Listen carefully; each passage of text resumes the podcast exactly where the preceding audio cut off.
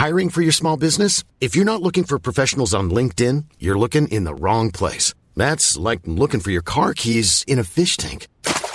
LinkedIn helps you hire professionals you can't find anywhere else, even those who aren't actively searching for a new job but might be open to the perfect role. In a given month, over 70% of LinkedIn users don't even visit other leading job sites. So start looking in the right place. With LinkedIn, you can hire professionals like a professional. Post your free job on linkedin.com slash people today.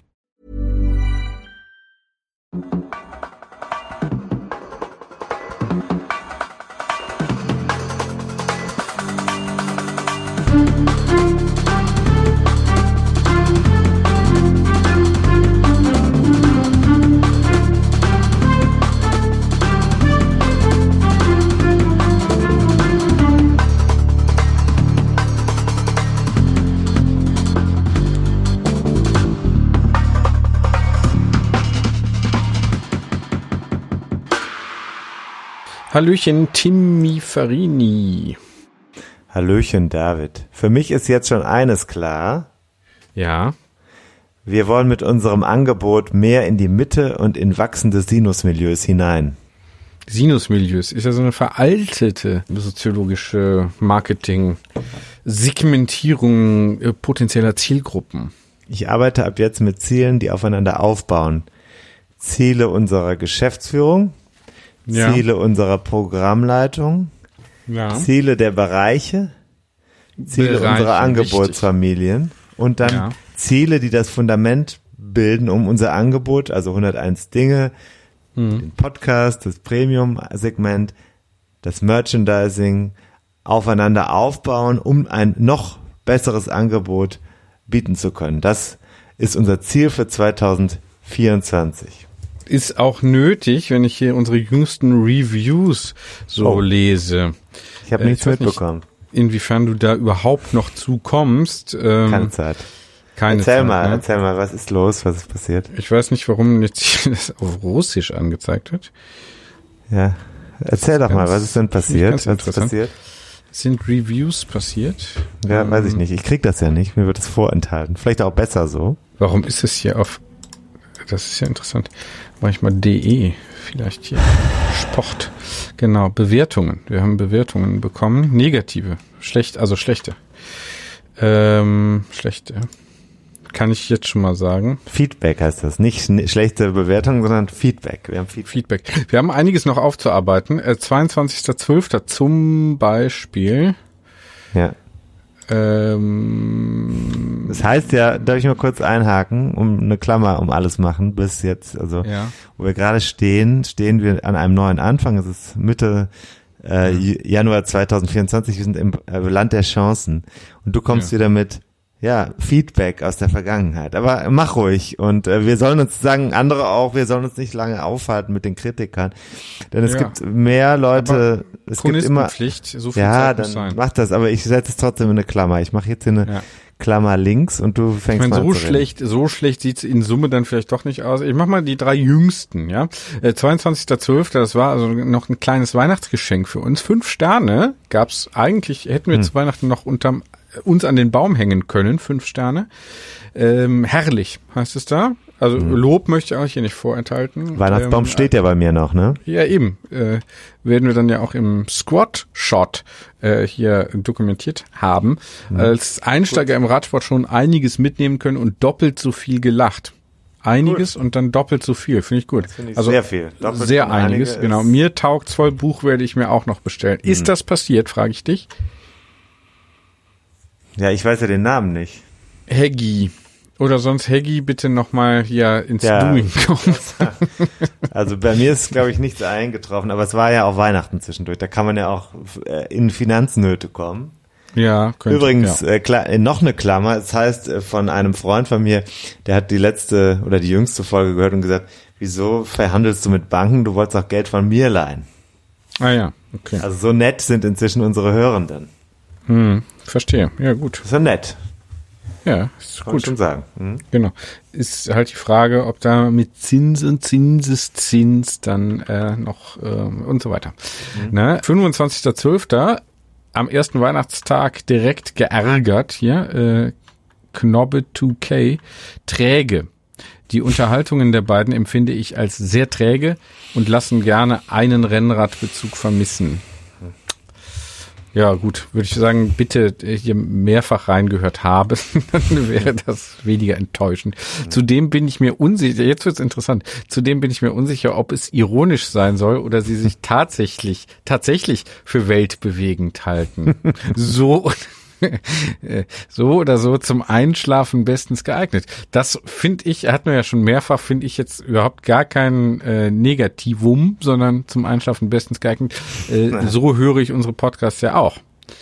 Unter anderem. Ist kein, ist auch kein Kriterium. Also viele Menschen lieben seit Generationen hier TKKG oder die drei Fragezeichen und schlafen mhm. damit immer ein. Also ja. das ist für mich gar keine Qualitätsaussage. Ich äh, würde sagen, äh, hier diese, dieser Review soll bitte nochmal Qualitätssicherung nachschärfen. Ja, QS bitte noch schärfen, genau. Und dann drei Sterne gibt's jetzt jüngst am okay. 11.1. Spannend, aber chaotisch. Würde ich sagen, wie unser, unsere Leben halt sind. Ne? Insofern. Drei Sterne, das passt ja. Unser Leben ist ja auch nur drei Sterne. Ja, das Thema ist sehr spannend, gerade für Neulinge. Die Ausführung leider chaotisch. Man kann den Themen oft nur schlecht folgen. Es werden Begriffe genannt ohne genauere Erklärung. Es gibt leider oft Sprünge in den Themen, ja, alles richtig. Dann Dafür gibt's ja ein Buch. Dafür gibt's ja ein dann, Buch. Ja, dann wird, da ist es dann alles äh, in 101 Kapiteln übrigens äh, geordnet. Ja. Ähm, es gibt leider oft Sprünge in den Themen, dann wird zwischenzeitlich etwas gegoogelt. Zum Zuhören manchmal leider etwas anstrengend. Ja, das stimmt. Ja. Das war nicht, das war auch bei mir. Das ging mir auch so. Ich hat muss sagen, in der Folge fand ich das sehr, sehr anstrengend. Ja, hat selbst dich dann äh, überfordert, ne? Ja, verstehe. Ja. Oder habe ich selbst gegoogelt? Ja, äh, nee, ich war das, glaube ich. Äh, ich wollte das nochmal mit der Lippe nachgucken, wie dann der Fluss nochmal ja. heißt. Aber da war der Bezug, da kann ich dann nochmal, also falls wir noch eine Chance kriegen dann von dem Hörer oder der Hörerin, würde ich dann sagen, das hatte schon Grund, warum wir dann gegoogelt haben. Einfach um hier auch dann im Nachgang nochmal Qualitätssicherung zu betreiben. Äh, dass wir das live in der Show machen, hat einfach mit der äh, knappen Vorbereitungszeit, die meist so gegen null Minuten tendiert, zu tun. Wobei, dieses Mal haben wir ja sogar was vorbereitet. Insofern, oh ja. äh, jetzt so schlecht sieht es doch gar nicht aus. Aber so schlecht war die Bewertung ja auch nicht. Drei Sterne. Also in Summe würde ich sagen fünf und drei und zwei. Das macht ja drei Periode drei Sterne äh, im, in der Quersumme. Im Schnitt, ne, äh, nicht in der Quersumme, im Schnitt. Äh, von daher äh, ist doch okay. Ist immerhin besser, besser als der als, Durchschnitt. Besser als der Durchschnitt, ja. Also, also wenn der Durchschnitt bei drei, überdurchschnittliches Ergebnis. Ja. Wenn der Durchschnitt bei drei vermutet wird. 2,5. 2,5. Gibt fünf Sterne, dann sind zweieinhalb naja, der stopp, Durchschnitt. Stopp. Du weißt, dass man nicht null vergeben kann. Ja, gut, aber ne? insofern eins, die eins, eins die zwei, die drei, die vier, die fünf. Naja. Ja, dann sind ich ja, würde gut, sagen drei Sterne. Aber dann sind wir mit 3,3 ja immer noch besser als der Durchschnitt. Ja, korrekt. Also, ja. wir freuen uns über die überdurchschnittlichen Reviews, Bewertungen. Danke. Warum kann man eigentlich nicht Nullpunkte vergeben? Machen viele indem sie gar nicht erst uns rezensieren. Das muss man ja, muss man ja schon auch als Null-Sterne-Bewertung eigentlich verstehen. Ich habe immer noch den Schrank voll mit Trikots und damit endet jetzt die Vorrede. Hm. Klammer hm. zu, würde ich einfach mal sagen. Ich wollte noch was in die Klammer packen, ganz am Anfang, hm. aber mir fällt es nicht mehr ein. Der Sprechzettel ist verloren. Mich macht das auch ein bisschen nervös, dass wir jetzt in einem neuen Tool, ich habe da wieder ganz viele Fenster offen, mich macht das nervös gerade. Wo ist denn das ja. jetzt hier? Während wir sprechen, chaotisch. Ja, während wir sprechen, habe ich das in WhatsApp Status schon reingesetzt, das Foto. Also äh, man kann uns hier alles folgen. So, jetzt äh, Klammer zu. Äh, David, äh, was macht die Form? Ähm, ja, ganz gut, ganz gut. Ich habe zuletzt, äh, zuletzt ähm, habe ich äh, trainiert ähm, Zone, Zone Benchmarking, ja. Ist denn deine erste, du hast doch deine FTP äh, ermittelt. Kann ich mich da, bin ich da, liegt da richtig, dass du deine FTP, also deine FTP, yeah. Functional ja. Äh, ne, Threshold Power ja. ermittelt, also die, die, äh, ja. die, die, die, die Leistung an der äh, Schwelle. Ja, ist das richtig? An der das, äh, funktionalen Schwelle. Ja, korrekt ja. Mhm. Ja, ja, ja habe ich da bei Swift gemacht, genau. Und was ähm, kam raus? Du warst ja gefragt, ist das jetzt gut oder schlecht? Da möchte ich gleich was zu sagen. Wurde ich direkt für getadelt, wahrscheinlich zu. Recht. Was kam denn bei raus? Sag mal erstmal so. Was Ich, hast du für einen ich Test gucke jetzt nochmal, ich war ein bisschen verwirrt durch Wie diese lief das denn? Angaben. Wie lief das? Ja, ich habe halt diesen, diesen äh, Stufentest gemacht. gibt ja verschiedene Tests bei Swift. Ich glaube, der Goldstandard ist der 60-Minuten-Test. Nee, habe ich nicht. Ich habe jetzt äh, Ramp-Test, äh, bis du nicht mehr kannst. Da Mhm. würde ich sagen, bin ich so bis 95 Prozent gegangen. Achso, ich dachte schon am Anfang. Ja, nee. Genau, also FTP ist 202 Watt. Steht hier bei Strava. Okay. Und dann hast du mich gefragt, ist das gut oder ist das schlecht? Genau. Und dann habe ich mich allein schon über diese Fragestellung Ja, aufgeregt. natürlich. Als hätte ich nichts gelernt, ne? Richtig. Und da möchte ich auch mal, vielleicht kann der Hörende da, dieser komische Kauz, der uns hier als chaotisch äh, darstellt, ähm, nochmal kurz hinhören. Mhm. Hier an der erste, das erste Go-To, das steht auch so nicht in dem Buch drin. Das heißt, jetzt gibt's ein bisschen Bonus auf die Ohren. Mhm. Ja, und das hat aber auch, Radsport hat ja sehr oft was mit Dingen zu tun, die auch ins sonstige Leben einzahlen oder auf das sonstige Leben einzahlen. Also hineinwirken. ein Leistungspunkt, den du hier ermittelt hast, der ist ja punktuell. Der gilt am, wie vielten war das? Am, vielleicht vor einer Woche oder so ungefähr? Sagen wir mal, am 10. Januar hast du den Wert von ich kann dir 200. ganz genau sagen. Ich kann es dir ganz genau sagen. Äh, 11. Januar. 11. Januar. Ne? Da hast du einen Wert von 202 Watt in einer, in einer Methode ermittelt. In einer Methode, der, ist- die ist auch wiederum simuliert. Zugrunde liegen ja auch Annahmen, ähm, basierend auf dem, was eine gewisse Anzahl an Menschen im Durchschnitt dort ähm, ermittelt hat. Und daraus ja wird etwas herausinterpretiert aus deiner Leistung auf diesem Schwellen, auf diesem Stufentest. Entschuldigung. So, war das gut oder war das schlecht? Es ist erstmal überhaupt kein Kriterium, ob das gut oder schlecht war. Es war. Es war. es war 202 Watt und es äh, ist jetzt zu gucken, was machen wir denn? Was willst du denn erreichen? Du möchtest ins Jänner am 3. Am 3. abkacken, März genau. möchtest du nicht abkacken. Also möchtest du deine Ausdauer verbessern. Ja. Also überlegst du dir, welches Programm passt dazu. ja. Und dann ist die Frage, was musst du denn dafür tun? Was willst du denn jetzt erreichen? Willst du jetzt die Spitzen noch ausbauen? Willst du jetzt Sprintfähigkeit haben oder willst du deinen Motor insgesamt noch ein bisschen vergrößern? Und das sind jetzt So, so die Fragen. Dazu gibt's ja, ja. eine Folge. Du kannst dich erinnern, wir haben das im vergangenen Jahr, habe ich das mit Mhm. Lukas Löhr von Science schon mal bearbeitet. Weißt du das noch? Weiß ich noch. Mhm. Haben wir hier im Podcast. Da kann man sich das anhören, wie er erklärt, was man in dieser Phase machen kann. Ja. ist ziemlich genau ein Jahr her. Nochmal nachhören.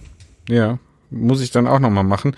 Ich habe es mir jetzt einfach gemacht. Ne? Ich habe jetzt gesagt, komm, ich äh, ermittle das, weil das hier so vorgeschrieben ist. Und ich mache den Gran Fondo Trainingsplan, auch wahrscheinlich gar nicht vollständig, weil ja der über acht Wochen geht, wir aber nur noch sechs Wochen haben. Und dann gucke ich einfach, dass ich hier mit, das, das sind ja Intervalle dabei und so, dann gucke ich einfach, dass ich hier, ich nehme das so als vor allem so als ein äh, zielgerichtetes regelmäßig hier was machen, dreimal die Woche oder so. Und dann muss das halt reichen, ne? Und da versuche ich dann die drei Male, die ich was mache, da jetzt nicht einfach drei Stunden irgendwie auf der Rolle zu fahren, sondern halt möglichst effizient und effektiv das äh, zu machen. Und da vertraue ich jetzt einfach mal auf diesem Trainingsplan und denke, das ist wahrscheinlich besser, als jetzt nichts zu machen, ne? Ähm, Insofern äh, kann es ja eigentlich, äh, das ist halt das, was jetzt noch realistisch zu machen ist wahrscheinlich. Genau. Und das ist ja systematisch. Also Genau. Und dann gucke ich halt jetzt, kann ich jetzt mal sagen, äh, ich habe am, wann war das heute? Ist Montag, am Samstag habe ich das gemacht. Da gibt es ja dann dieses Zone Benchmarking. Da wird dann nochmal so geguckt, passt das so, ne, ungefähr. So von der gefühlten Anstrengung. Und da muss ich sagen, äh, passt schon ganz gut. Also ich fühle mich dann immer, habe so einen äh, guten Trainingseffekt. Also ich fühle mich dann irgendwie gut beansprucht, aber jetzt nicht total, also da, wo ich eigentlich über der Schwelle dann sein sollte, fühlte ich mich jetzt bei der einen Minute nicht äh, so äh, komplett äh, überfordert. Ähm, soll man dann irgendwie fünf Minuten aushalten können, da würde ich sagen, ja, das wäre dann schon hart. Also von daher würde ich sagen, Benchmarking passt. Und das ist ja, wenn ich dich da richtig verstehe, das Ziel äh, bei so einer FTP-Ermittlung, dass man guckt, ist die Trainingsintensität weder zu niedrig noch zu hoch, sondern passt sie zu dem aktuellen Leistungsstand und Genau. kann man darauf dann das Training äh, äh, sinnvoll aufbauen. Ne? Also das ist ja der Punkt, man möchte natürlich gerne immer beeindrucken mit seiner punktuellen Leistung. Zum Beispiel, wir beide gehen jetzt irgendwo hin, ich gehe mit dir Basketball spielen oder du gehst mit mir kicken und einmal, einmal willst du alles geben und zeigen, wie toll du bist, aber das hat ja nichts mit einem, mit einem erfolgreichen Training zu tun. Da geht es ja darum, diese Punkte zu identifizieren und zu sagen, was hat sich denn ausgezahlt, was hat sich vielleicht auch nicht verbessert im Laufe der Zeit und da kann man ja ähm, anhand solcher Parameter das sehen. Also wir haben jetzt hier nur einen Datenpunkt ermittelt und der ist weder gut noch schlecht. Ich möchte dich hier auch dieses moralische, was da drin steckt. Corsi war wieder, hat wieder zu viel gefressen, er ist wieder, er hat sich wieder gehen lassen. Mm, genau. Er ist Wieder der zu kleine, viel Bier am Wochenende. Zu viel Bier. Das alles, das musst du hier bitte ausklammern. Es geht nur darum zu sagen, ich habe hier einen Wert und mit dem kann ich jetzt arbeiten. Das ist äh, ähnlich wie wir hm, Börsenspekulanten äh, Spekulanten ja auch sagen. Uns interessiert ja gar nicht, was steckt dahinter. Mich interessiert auch gar nicht der Mensch, David Korsten. Mich interessiert in diesem Moment nur noch, äh, mit welcher Frequenz, an welchem Tag, was waren die Parameter, welches Gewicht hatte er vielleicht, was hat er vorher gegessen und welchen Trainingsplan hat er danach befolgt. Dann ist ein David Korsten für mich nur noch eine Zahl in einer Tabelle. Ja, genau. Hatten wir hier auch schon mal, ne? entweder du schreibst Zahlen in eine Tabelle oder du bist eine Zahl in einer Tabelle. Oder beides. So werde ich, werde ich eben hier auch zum, zum Low, Medium oder High Performer äh, Nein, ja, eben von nicht. dir eben durchdegradiert. Nein, eben Doch. nicht, eben nicht. Nein. Nochmal, der Punkt ist weder gut noch schlecht, das ist ein Punkt. Er sagt nichts weiteres aus. Wir brauchen jetzt einen Verlauf. aber dann, du hast dann, schon mal mit danach. dem Vektor, hast du schon mal was mit Vektoren zu tun gehabt? Nee. Okay. Mathe? So, Oberstufe vielleicht? Ne. Also, so, ne? okay, oder, so, oder Hatte ich- Koordinaten. ich. Nee, wir bei uns war, nee, ich kann mich nicht daran erinnern. nicht. Mathe hatten wir nicht. Nee. mhm. Ja, okay. Ist Ich der Vektor Lat- gut oder Latein schlecht? Spielt ich. keine Rolle, ne? Hatte ich. Ich hatte Latein. Latein. Ja, merke ich. So, gut, schön. Klasse, aber äh, gut, ich freue mich, dass du wieder dabei bist. Frag doch mal, was macht deine Form? Die Frage, wie lang noch? Ne? Äh, ich habe ja immer das Gefühl, dass die Erkältung äh, nur noch einen Tag entfernt ist. Aber Ja, die hatte ich ja, dafür, weiter. ich, ich hatte die ja vergangene Woche. Wir mussten ja den Ride absagen für die vergangene Woche Freitag. Äh, Größere Differenzen im Team. Ein, erneut, kann man sagen. Zweiter Ride, zweites Mal fast Freundschaft Ende. Diesmal hat er noch nicht mehr Finde stattgefunden. ich, finde ich gar nicht. Und Finde ich habe aber gesagt, schwang, schwamm drüber. Diesmal war ich derjenige, der hätte sauer sein dürfen. Aber meine Größe, meine menschliche Größe ist dann sofort zum, ja, muss man schon auch sagen, Durchscheinen gekommen. Und ich äh, biete dir weiterhin die Freundschaft an. Nichtsdestotrotz wird es am Freitag einen dritten, einen dritten Durchgang geben. Um 17 Uhr, habe ich das richtig mitgeschrieben? Freitag 17 der gerne, ja. 19. Januar, Jänner für die Österreicher. Oder Janvier, wir haben auch viele Schweizer, die zuhören. Äh, Janvier, Gennaio oder eben auch Januar. Ja, ich weiß gar nicht, ob das auf Schweizerdeutsch genauso ausgesprochen wird. Geschrieben wird's, glaube ich, genauso. Mhm. Ja. Ja. Und 17 so nehmen wir alle mit ähm, äh, auf diesen dritten Ride. Es wird wieder einen Sprint-Ride geben. Beim vergangenen Mal bin ich so lange von einem Hörenden äh, bearbeitet worden, dass ich alle Regeln nochmal erläutern musste. Ja, wir fahren gemeinsam, aber es wird Sprints geben. Das bedeutet, bei den Sprints darf jeder, jede so schnell reintreten, wie er oder sie möchte. Ich werde aber auch fenzen. Das bedeutet, die Menschen werden zurückgeholt, wenn sie dann aus der Gemeinschaft rausfahren. Das heißt, wir kombinieren hier individuelle Leistung mit Gemeinschaftssinn und Ja. er, erwartet wird pünktliches Antreten und ähm, es wird erwartet, dass keiner ähm, da seine Ego-Show macht. Ja. Wie im Vereinssport. Ja. Da fremdelst du ja so ein bisschen. Du, du bist ja nicht bereit, äh, sagen wir, die Ernsthaftigkeit des virtuellen mit der des physischen Vereinssports gleichzusetzen. Ja, so ist das nicht richtig. Okay, dann sag doch mal, das war ja nur eine These. Bisher äh, ist hier noch kein Verein gegründet und äh, bisher sind das lose gemeinsame Ausfahrten. Wenn dem das Leben entgegensteht, dann sind das für mich äh, äh, wie so verschiebliche Ferientermine. Äh, wie, sag, wie heißen die? Ähm, Bewegliche Ferien. bewegliche Ferien. Ja, genau. Dann ist das sowas. und nicht, äh, oh, jetzt können aber alle keinen Sport machen, weil äh, wir nicht können. Ich habe das ein bisschen anders gesehen. Vergangene Woche hatte ich ein schlechtes Gewissen, weil ich abgesagt habe. Ich war ja nun mal in dieser Rolle des Ride Leaders. Ja. Für mich erwächst daraus unmittelbar, egal ob einer, drei, fünf oder vierzig Teilnehmende, auch eine verantwortliche Rolle. Da kann man das zwanghaft nennen oder man sagt, es ist im Sinne einer Gemeinschaft einfach auch an das Äußere gedacht. Ich finde das ja auch gut, das dann ernst zu nehmen, mache ich ja auch, nur äh, äh, ist das ja jetzt hier ähm, nach wie vor kein Verein. Ja, das ist aber, Leute- du bist formal juristisch unterwegs. Äh, Nee, brauchst du erstmal eine Verein, wir können gerne einen Verein gründen. nee, möchte ich eben nicht. Das würde ich, Ich jeden nicht Fall, sollen wir lass machen. uns doch einen Verein gründen. Nee. nee. Wer, ich, äh, Nee, kurzes Shoutout in die Community, eckige Klammer. Ja. Wer von euch hätte Bock auf einen Verein? Das fände ich jetzt mal gar nicht so schlecht. Wir müssen doch noch Ja. irgendwie ähm, auch noch was für die Gesellschaft tun. ja, weiß ich jetzt nicht, ob ich da Mitglied würde. Muss ja auch nicht. Nee, muss ich nicht, ne? Nee, genau. Ich kann, ihn- ich kann ja auch nur ähm, zum Beispiel dann Kassenwart sein oder so.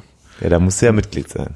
Ja, gut, dann bin ich, dann bin ich halt einmal im Jahr Und nur Kassenwart. Nee, nur Kassenwart. Kassenwart ist, glaube ich, einer der anstrengenderen Jobs in einem Nee, das EV. okay, das mache ich da nicht. Thema ist halt, ich äh, kann hier nicht noch mehr äh, äh, Nein, Stress erwartet ja auch keiner von dir. Wollte ja, Ja. auch keiner. Genau.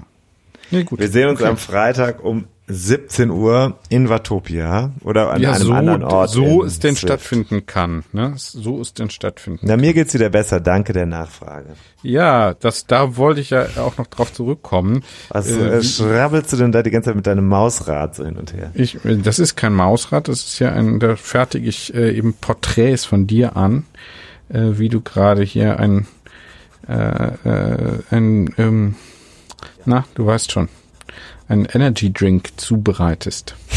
Hast ja gesagt, machst du gerne. Statt Wasser. Ne? Nochmal nachhören. Ging um äh, Wasser in dieser Folge. Ja. Ja. Ja, okay, ja, äh, gut, Freitag. Äh, und dann kommst du babysitten, ne? Direkt danach. Direkt danach komme ich zu dir und sitte deine beiden Babys, während du Ja, wieder gut. ausgehst. Ja, wieder Suche einmal. wieder mal deine Ehe zu retten.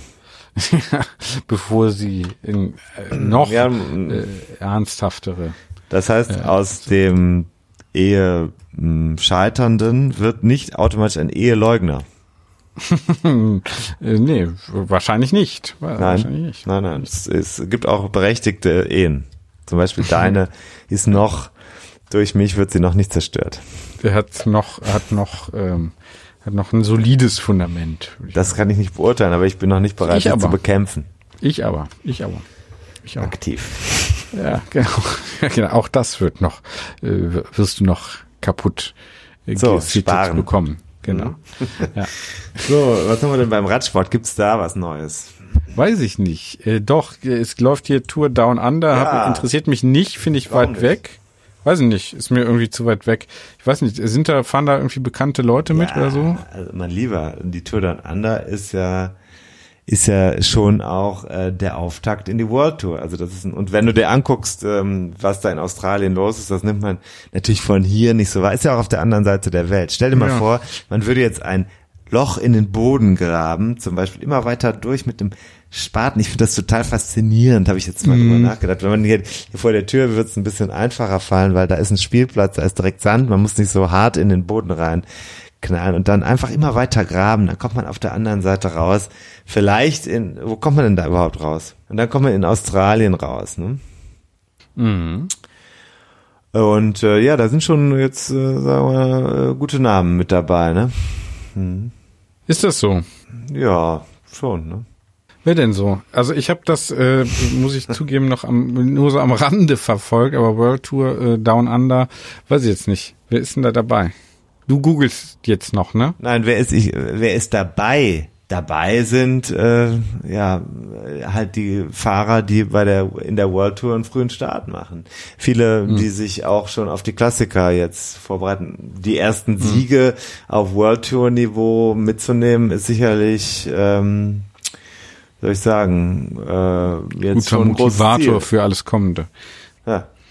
Ja, das sind wahrscheinlich dann Leute, die halt keinen Bock auf äh, einen ehrlichen Cyclocross haben, ne? Nein, also guck mal. Also ich soll ich jetzt mal die Namen vorlesen von denen, die da fahren. Ja, einige. Vielleicht kenne ich ja einen oder zwei. Filippo Ganna, hast du vielleicht schon mal gehört? Ja, Hast du vielleicht schon mal was von Julien Alaphilippe gehört? ja auch. Caleb Ewan, Mm, ja, Simon Yates. ja. Hat einen Hast du- Bruder, ne? Hast du schon was von Phil Bauhaus gehört? Ja. Hast Aber du schon mal was Ist ja gehört? eher so B-Fahrer, ne? Hast du schon mal was von, lass mal sagen, Boah, wie arrogant, ey. B-Fahrer. lass, sagen wir mal, hast du schon mal Sagt was? Korsti, ey. Kosti nimmt den Sport äh, äh, nicht so ganz ernst, ne? Hast du schon mal was gehört von Danny van Poppel? Äh, Name sagt Nein. mir auch was, Doch? ja. Aber okay. Hast du mal was von George Bennett gehört?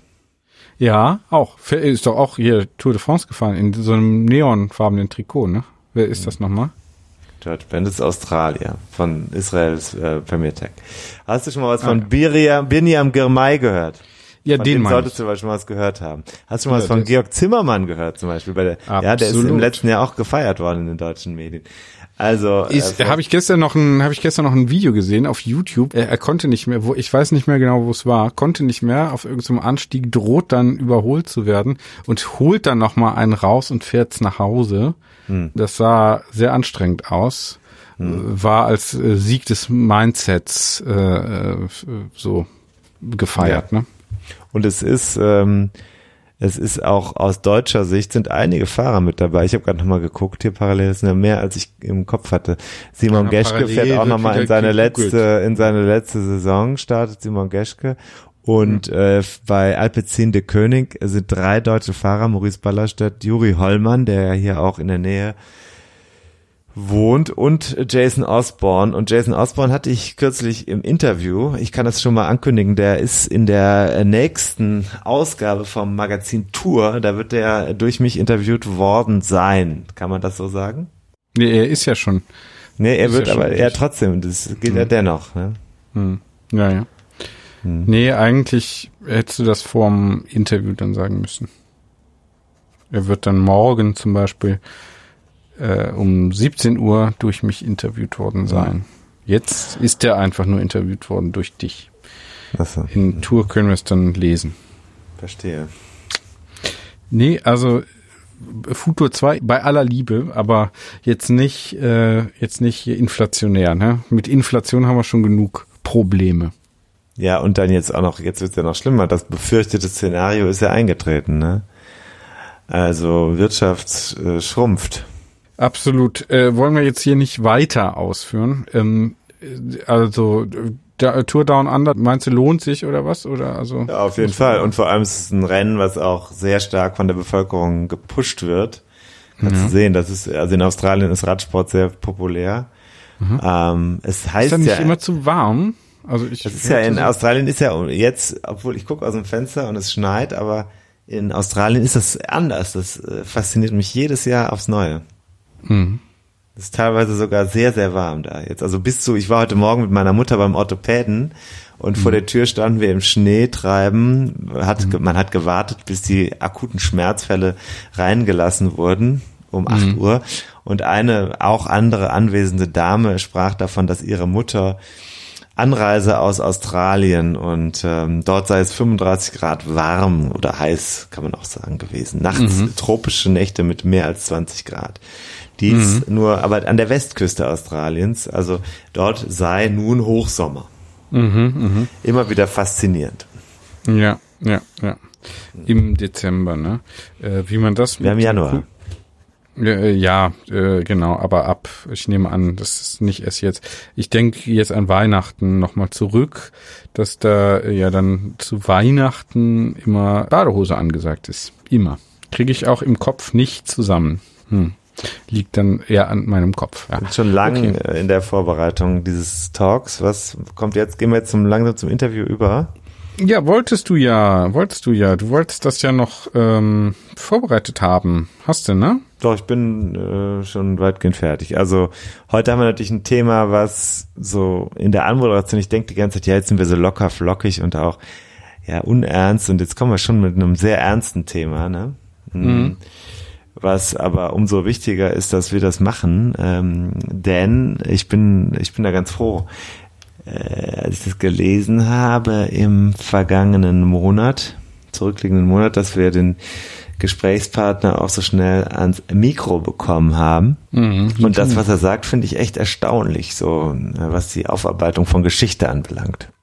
Mhm, mhm.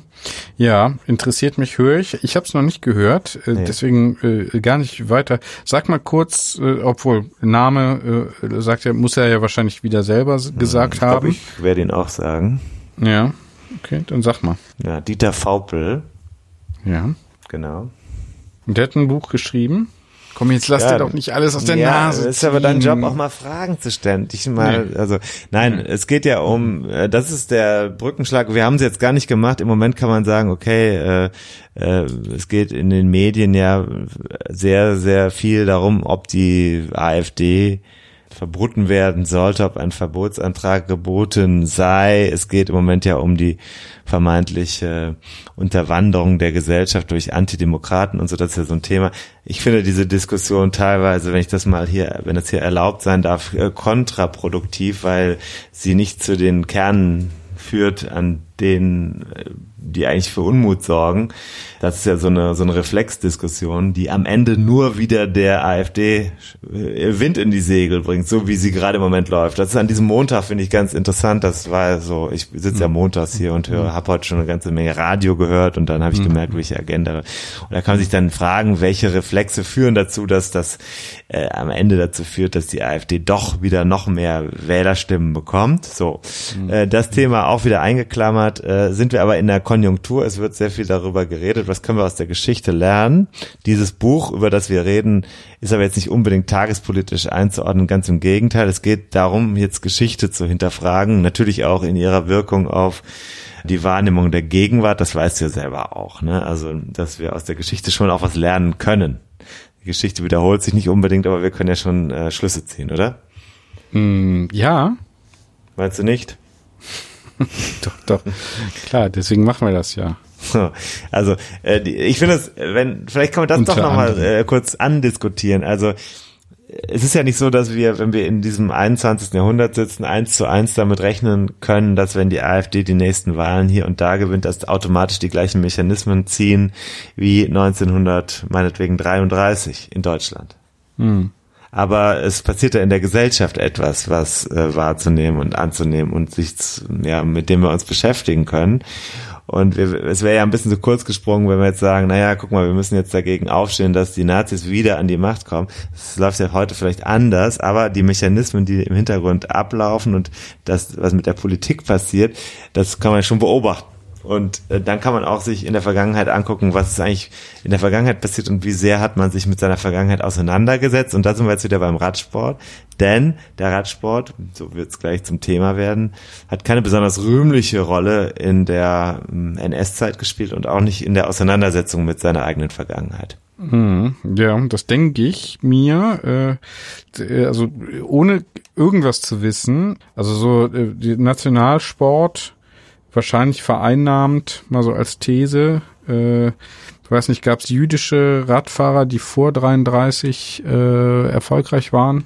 Dies wird Thema im Interview sein. Äh, genau, okay, gut. Ich würde sagen, wahrscheinlich gab es ein paar, die dann nicht mehr mitwirken durften. Wahrscheinlich äh, gab es große, äh, wie üblich, die meisten irgendwie Funktionäre äh, haben sich irgendwie angepasst. Dann gab es wahrscheinlich ein bisschen Widerstand hier und da. Äh, die meisten aber wollten auch den Sport dann aufrechterhalten.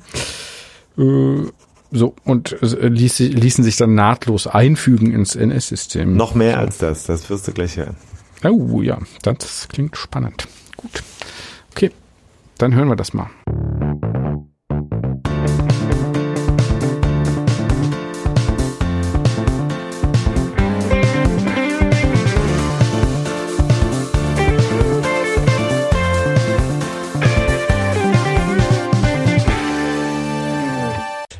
Heute haben wir ein Thema, das äh, sehr ernst ist und das mit einem Buch verknüpft ist. Ein Buch, das den deutschen Radsport erschüttert, steht auf der Klappe hinten drauf.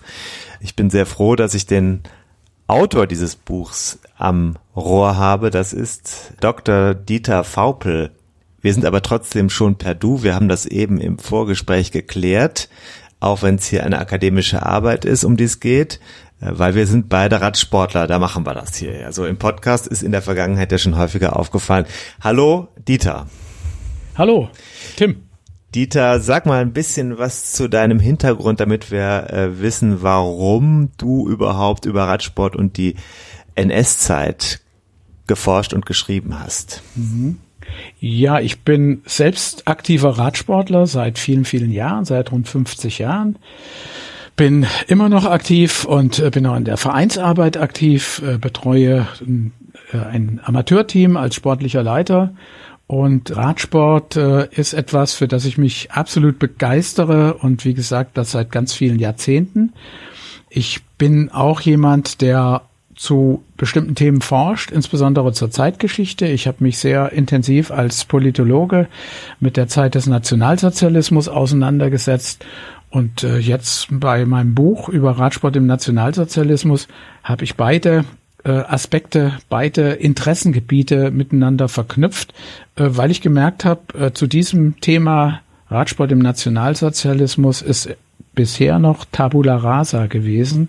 Es gab nichts dazu und äh, darauf bin ich eigentlich erst relativ kurzfristig vor ein paar Jahren so richtig gestoßen. Wie bist du darauf gestoßen? Der Anlass war äh, 2021, die Deutschlandtour. Bei der Deutschlandtour 2021 sollte eine Etappe durch Weimar gehen oder ist dann auch durch Weimar gegangen. Und es war geplant, eine Bergwertung hoch zum Ettersberg, also zum Konzentrationslager Buchenwald zu machen. Das ist schlecht kommuniziert worden von den Veranstaltern der Deutschlandtour mit der Gedenkstätte Buchenwald, beziehungsweise gar nicht kommuniziert worden. Erst ähm, knapp einen Monat vorher wurde klar, dass äh, die Tour dort hergehen sollte. Und dann gab es eine große Welle auch des Widerstandes von Seiten der Gedenkstätte, weil die gesagt haben, das kann ja nicht sein in Richtung einer Gedenkstätte oder auf dem Gelände einer Denkstätte jubelnde Massen zu haben, die einer Bergwertung zujubeln, ohne dass der Hintergrund äh, deutlich wird. Wir befinden uns hier an einem Gedenkort und äh, ohne dass man sich dann auch mit der Geschichte des Radsports und der auch in Buchenwald inhaftierten Radsportler auseinandergesetzt hat. Und dieses Defizit habe ich dann gespürt. Da müsste was gemacht werden, da müsste ein bisschen Licht ins Dunkel gebracht werden, was die Geschichte des Radsportes und insbesondere auch der Radsportler betrifft, die gelitten haben unter der Zeit des Nationalsozialismus. Und das war dann für mich der Anlass zu sagen, ja, ich habe mich schon immer so ein bisschen dafür interessiert am Rande und geguckt, ne, gibt's wenig dazu. Jetzt der Anlass 2021 zu sagen, jetzt mache ich mich aber richtig an das Thema und versuche da über verschiedene Wege was äh, mit Substanz zutage zu fördern. Jetzt ist daraus eine veröffentlichte Arbeit geworden. Es gab in Tour in dem Heft 12a, das ist das Sonderheft, was immer zum Jahresende erscheint, einen längeren Artikel, der auf dem Buch basiert. Es gibt die ganze Geschichte auch online, habe ich gestern nochmal gesehen. Also das kann man sich anschauen. Es gibt aber jetzt auch das Buch bei Delius Glasing, umfangreiches Buch, in dem die Forschungsergebnisse zusammengetragen sind. Die Ausgangslage oder der Anlass, den hast du erklärt, aber ist es tatsächlich so, dass man sagen kann, die NS-Vergangenheit, die Geschichte des deutschen Radsports, die ist ja wirklich unter den Teppich gekehrt worden? Das kann man so sagen, ganz eindeutig. Die ist unter den Teppich gekehrt worden. Ich nenne mal so ein Beispiel, wo man sieht, dass gerade der Radsport unterbelichtet ist. Es gibt eine Bibliografie von äh, Lorenz Pfeiffer, das ist einer der großen Sporthistoriker in Deutschland in dieser Bibliografie, da hat er sämtliche Titel, die zum Sport im Nationalsozialismus erschienen sind, zusammengefasst. Das sind einige hundert Titel auf ca. 250 Seiten zusammengestellt.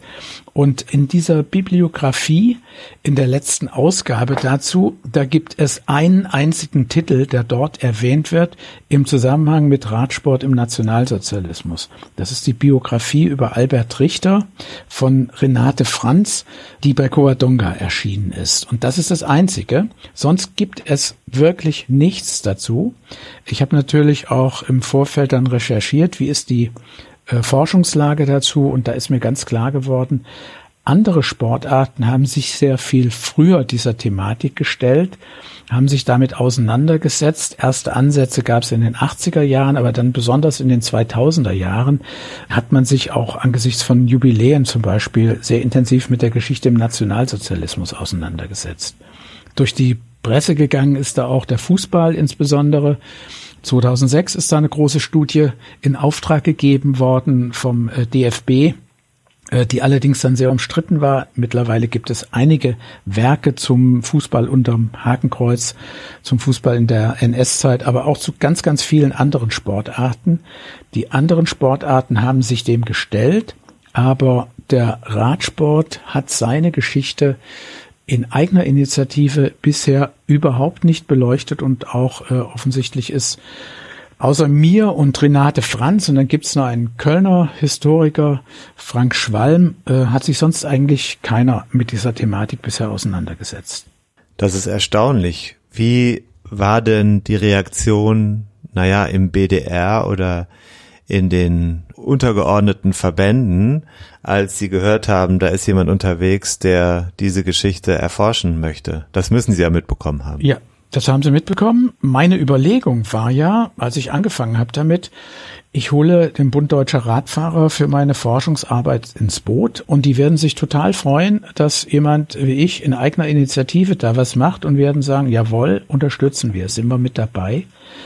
Aber da habe ich äh, falsch gedacht. Also ich habe mehrfach versucht, zum Bund Deutscher Radfahrer Kontakt aufzunehmen, habe den Kontakt dann auch äh, bekommen, zum Generalsekretär, zum Vorsitzenden leider nicht. Da bin ich irgendwie immer ausgeblockt worden. Aber der Generalsekretär Wolf, ähm, der hat dann, nachdem ich mehrfach angemahnt habe, meine E-Mails zu dieser Thematik, hat er dann endlich reagiert, hat aber sehr abweisend reagiert und äh, hat gesagt, ich sage es jetzt mal so sinngemäß, wir befassen uns im Radsport mit der Gestaltung der Gegenwart und Zukunft und da haben wir genug zu tun, diese Veranstaltung zu organisieren und äh, da bleibt keine Zeit, sich mit der Vergangenheit zu beschäftigen. Und das fand ich natürlich äh, sehr schwach. Denn gerade in der heutigen Zeit ist es ja wichtig, ähm, aus der Geschichte nach vorn zu gucken und zu gucken, was ist da eigentlich passiert, ähm, was ist mit Gegnern äh, aus dem Radsport während der Zeit des Nationalsozialismus gewesen, warum hat sich der Radsport so intensiv angepasst und was können wir daraus lernen für die Zukunft. Jetzt nicht so in dem Sinne, dass ja der, dass die Funktionäre heute in irgendeiner Weise für diese Geschichte verantwortlich wären, aber ich sehe da eine Verantwortung für die Art und Weise, wie heute damit umgegangen wird. Also für die Vergangenheit, da, da sind wir nicht verantwortlich, aber wir können dazu stehen und sagen, das nehmen wir uns jetzt vor, damit setzen wir uns auseinander, damit solche Situationen, wo ähm, Diskriminierung, Hass, Ausgrenzung, Intoleranz äh, regieren, dass damit sowas nicht wieder passiert. Und ich glaube, da muss der Radsportverband auch ziemlich aufpassen. Mir ist noch immer gut in Erinnerung ähm, die Situation bei den Olympischen Spielen, ähm, wo ja eine klar rassistische Äußerung von dem äh, sportlichen Leiter Patrick Moster beim Zeitfahren gewesen ist. Ich denke, Tim, das wirst du auch in Erinnerung haben. Da war das Einzelzeitfahren und der Niklas Arndt ist äh, hinter zwei Afrikanern gefahren und äh, der Patrick Moster rief dann ihm zu, hol die Kameltreiber, hol die Kameltreiber. Also eine eindeutig rassistische Äußerung, für die auch überhaupt nicht abgestraft worden ist. Also ich, wo es auch keine Reaktion des BDR gab. Und solche Situationen zeigen mir, wie wichtig es ist, sich mit der Vergangenheit auseinanderzusetzen, um daraus auch dann eben in die Gegenwart und Zukunft zu blicken. Das hat der BDR also nicht aufgenommen, diesen Faden, aber das Buch ist dennoch erschienen und es ist, es bietet ja ganz schnell den Anlass. Ich habe es äh, gestern auf einer langen ICE-Fahrt äh, nochmal genauer studiert. Da ähm, bietet es sofort den Zugang zu dem, was wir gerade ja diskutieren in unserer Gesellschaft, nämlich was würde denn passieren, wenn äh, ja Extremisten an verschiedenen Stellen die Positionen übernehmen, die sie aufgrund von Wahlergebnissen wie auch immer bekommen können. Hier in dem konkreten Fall hat der Sport reagiert auf die Machtübernahme der Nationalsozialisten 1933 und zwar anders als vielleicht ursprünglich gedacht, äh, nicht mit einer unter ja, Unterjochung unter, unter ein Regime, sondern hat sich ja unter dem Stichwort vorauseilender Gehorsam dem Regime ja angedient. Kann man das so sagen? Das kann man so sagen, eindeutig. Also ähm, es äh, ging ja lange die Mehr auch im Radsportverband, allerdings auch in anderen Sportverbänden, ähm, dass die Sportvereine und die Sportverbände gezwungen worden wären, sich dem Nationalsozialismus unterzuordnen. Also nach dem Motto, wir sind ja auch nur Opfer der Nationalsozialisten gewesen, wir haben das alles ja nicht freiwillig gemacht. Diese Mehr ist lange weitergetragen worden, auch im Radsport, war auch bis vor kurzem immer noch auf Internetseiten zu lesen. Ähm, und das kann ich mit meiner Studie absolut widerlegen. Also der Radsport, die Radsportverbände mussten nicht gezwungen werden, sich den Nationalsozialisten anzuschließen, sondern sie haben es aus rein freien Stücken gemacht und das zu einem sehr frühen Zeitpunkt schon. Also für den Radsport lässt sich nachweisen, dass bereits im April 1933 erste Schritte gegangen worden sind, um ähm, sich äh, äh, ja um, um eine Gleichschaltung der Radsportverbände zu erreichen, um äh, Juden aus dem Radsportbetrieb auszuschließen, um auf Konfrontationen und Ausgrenzung mit den Arbeitersportvereinen äh, zu gehen. Es gab ähm, Bekundungen gegenüber den Nationalsozialisten, dass ähm, sie begrüßt werden, fanatisch begrüßt werden, muss man äh, sogar sagen. Und ähm, das war keine Situation, die unter Druck passiert ist, sondern zu einem sehr frühen Zeitpunkt, als gesetzlich noch keinerlei Verpflichtung dazu da war, hat sich der Radsport selbst gleichgeschaltet, hat sich dem Führerprinzip unterworfen und hat eben auch einiges getan, um politisch oder in Anführungsstrichen rassistisch missliebige Personen aus äh, dem Radsport auszugrenzen. Das sind die Ergebnisse. Gibt's hast du zu den Ursachen für diese Haltung, die weit verbreitet war, Annahmen? Also kannst du dir erklären, wieso eine solche ja willfährige, äh, ein solches Entgegenkommen oder ein solch eine Offenheit für den für die NS-Ideologie im Radsport vorhanden war? Ich glaube, man hat sich einiges versprochen davon äh, wenn man frühzeitig auf diesen Karren aufspringt, äh, dass man auch entsprechende Vorteile hat. Und es gab schon in den äh, 20er Jahren auch äh, Bestrebungen, einen äh, von verschiedenen Seiten einen Einheitssportverband zu gründen. Dazu muss man wissen, dass in den 20er Jahren die Radsportbewegung sehr zersplittert war.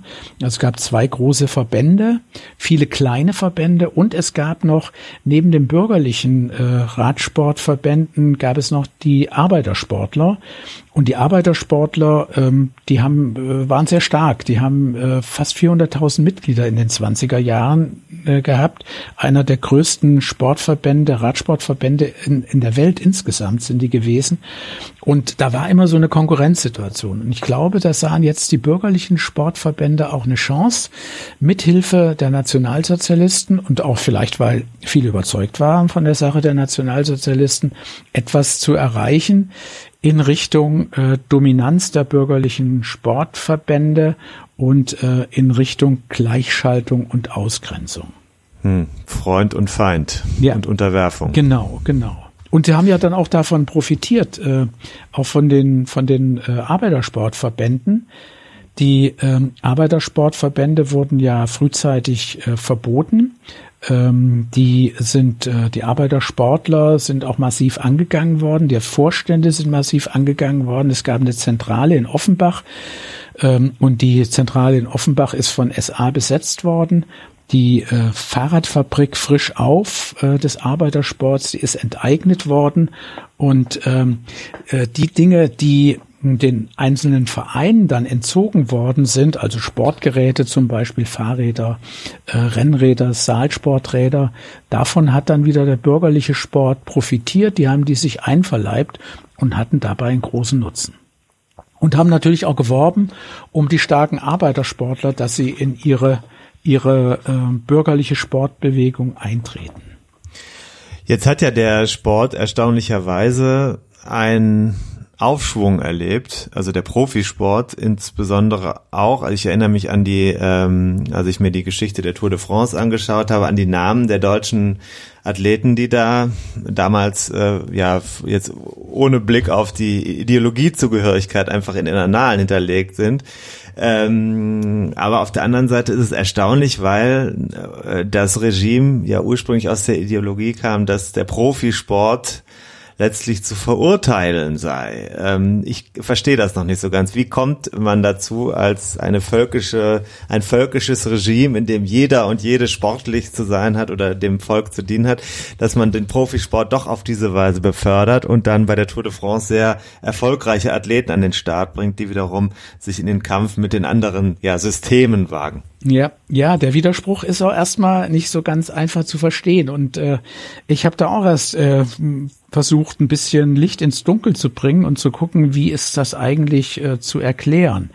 Also meine Erklärung äh, nach dem, was ich da äh, alles an Unterlagen dann gefunden habe, äh, ist die, dass man ganz klar äh, sich zwar positioniert hat gegen den Profisport und ähm, gegen die Individualisierung, die durch den Profisport passiert, äh, der ja eigentlich gegen die Volksgemeinschaft gerichtet ist. Jeder soll selbst sportlich sein, soll Selbstsport betreiben und zum Teil der Volksgemeinschaft werden. Und dem widerspricht ja der Profisport mit seiner Ausrichtung, ähm, dass Sport eben bezahlt wird, völlig. Da kamen allerdings dann die Unternehmen rein, die ähm, Fahrradunternehmen. Es gab eine breit aufgestellte Fahrradindustrie in Deutschland. Das Fahrrad ähm, hatte eine andere Bedeutung als heute oder vielleicht bekommt heute auch das Fahrrad wieder stärker Bedeutung, natürlich in den letzten Jahren, ganz klar. Aber als Fortbewegungsmittel hat es eine ganz große Bedeutung. Und ähm, die äh, Fahrradfirmen, denen war klar, und das ist auch so nach außen kommuniziert worden, ähm, wir brauchen den Radsport weil über den Radsport können wir die Massen für, die, für das Fahrradfahren begeistern. Und ähm, das sind zwei Seiten einer Medaille. Äh, Profisport mit großer Massenbeteiligung auf der einen Seite und auf der anderen Seite ähm, diese Begeisterung mit rübernehmen äh, in die Anschaffung von Fahrrädern. Und den Werbeeffekt, ähm, den hat man gesehen. Und ähm, von dem Werbeeffekt, über dem Werbeeffekt, da war man sich auch einig, äh, dann mit dem äh, Radsportverband, mit dem DRV, dass dieser Effekt zu erreichen ist über große sportliche Veranstaltungen. Und auch von Seiten der Spitze der, des NS-Staates ähm, Hans Schammer von Osten war der Sportführer. Ähm, der stand auch dahinter, äh, zunächst skeptisch, aber dann war ihm klar, wir können die Massen für das Radfahren nur begeistern, wenn wir auch Spitzensport in Deutschland liefern und wenn wir Spitzensport auch im Ausland bei der Tour de France haben.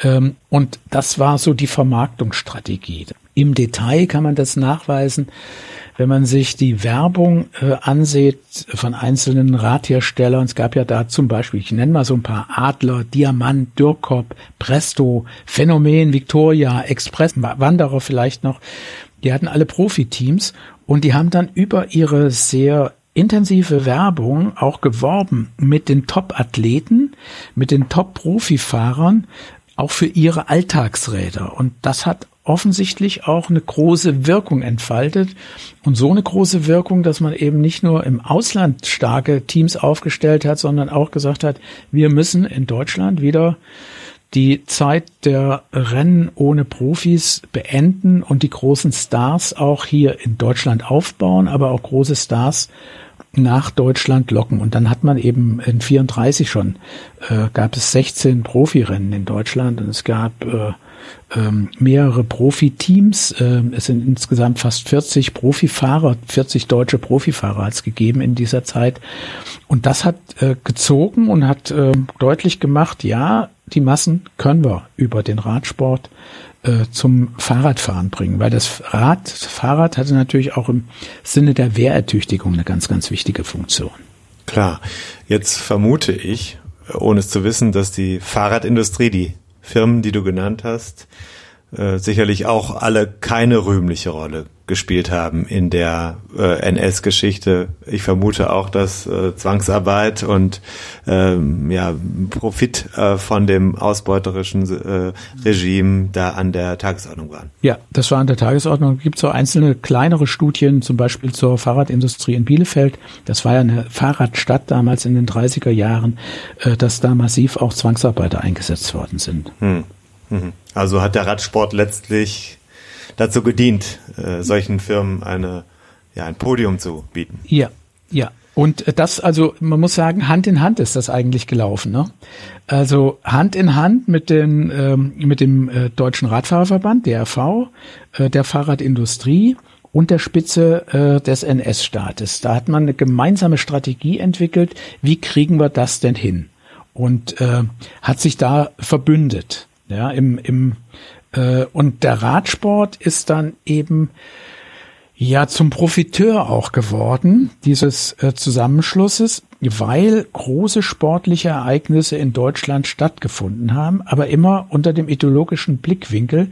Wir äh, fördern den Radsport, weil wir dahinter ganz klare ideologische Ziele haben.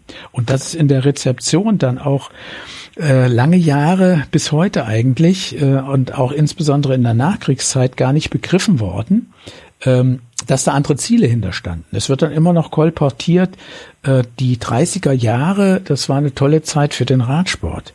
Ja, es war eine tolle Zeit für den Radsport, aber warum? War es eine tolle Zeit? Weil man eben damit nationalsozialistische Politik gefördert hat, Ziele der NS-Regierung gefördert hat und auch, äh, das ist nochmal so ein anderer Aspekt, die Expansionspolitik der Nationalsozialisten unterstützt. Das Stichwort steht hier auf meinem Zettel, mhm. ähm, auch in Verbindung mit den ja, neuen Rennen und den äh, der Deutschland-Rundfahrt hieß sie, glaube ich. Ja, ja. Deutschlandfahrt. Deutschlandfahrt, ähm, die ja wieder aufgenommen wurde. Auch andere Rennen in, ja, heute würde man sagen, politisch umstrittenen Territorien. Äh, ähm, also hier ging es darum, mittels Radsport Menschen auf die Straße zu bekommen und zu zeigen, das Deutsche Reich ist größer, ja. als wir denken. Ja, genau. Das äh, war natürlich äh, so ein ganz, ganz wichtiges Ziel, ähm, die Größe des Deutschen Reiches über den Radsport deutlich zu machen und immer die Expansionsziele und die Umsetzung von Expansion auch durch Radrennen dann noch zu unterstreichen. Beispiel Saarland-Rundfahrt ist neu ins Leben gerufen worden. Saarland heim ins Reich in 1935 und dann gab es sofort eine Saarland-Rundfahrt, um quasi auch auf den Rädern noch ähm, dieses Saarland wieder zurück ins Deutsche Reich zu holen. Oder bei der Okkupation des Sudetenlandes ähm, das Gleiche. Es ist eine Sudetenland-Rundfahrt ins Leben gerufen worden. Ähm, beim Überfall auf Belgien hat man ein äh, einen großen Preis der Vereinigung ins Leben gerufen, der auch mehrere Jahre hinterher immer wieder durchgeführt worden ist, durch Eupen und Malmedy. Das ist ein ganz beliebtes Radsportgebiet äh, der belgischen Radsportler gewesen, die sehr erfolgreich auch in dieser Zeit waren. Und da hat man sich quasi auch dieses Trainingsrevier ähm, der Belgier angeeignet über eine große Rundfahrt äh, über 260 Kilometer, die äh, da eben auch in dieses Konzept mit einbezogen worden ist. Und die Deutschland-Rundfahrt war dann eben, oder Deutschlandfahrt, war dann noch der Gipfel. Alle Teile des Reiches wurden erfahren mit dem Rad. Ähm, Riesenstreckenlängen. Zum ersten Mal hat man sie wieder aktiviert in 1937. Da war die Streckenlänge bei knapp 3200 Kilometer. Ein Jahr später, in 38, waren wir schon bei fast 4000 Kilometern. Und ähm, dann der Gipfel ähm, der, des NS-Gigantismus, kann man sagen, war dann die Großdeutschlandfahrt im Jahr 1939 und so wurde sie auch genannt, nachdem Österreich angegliedert worden ist, ging sie auch durch Österreich, die Großdeutschlandfahrt mit 5000 Kilometer ähm, in äh, 20 Etappen, also ungeheure Strecken, die da zu bewältigen waren. Und man rühmte sich damit, ähm, die größte Rundfahrt der Welt zu organisieren vor allen Dingen wollte man noch größer sein als die Tour de France, die ja das Nonplusultra war, auch für den Radsport und bis heute ja auch ist. Äh, man wollte größer sein als die Franzosen und im Erzfeind Frankreich. im Grunde genommen damit auch zeigen, wir können das Ganze ja noch viel besser als ihr. Gab es denn im Sport einen Krieg, bevor es einen Krieg zwischen den Ländern gab? Hat? Ja, das gab es schon. Äh, also so untersch unterschwellig äh, schwingt das wohl mit.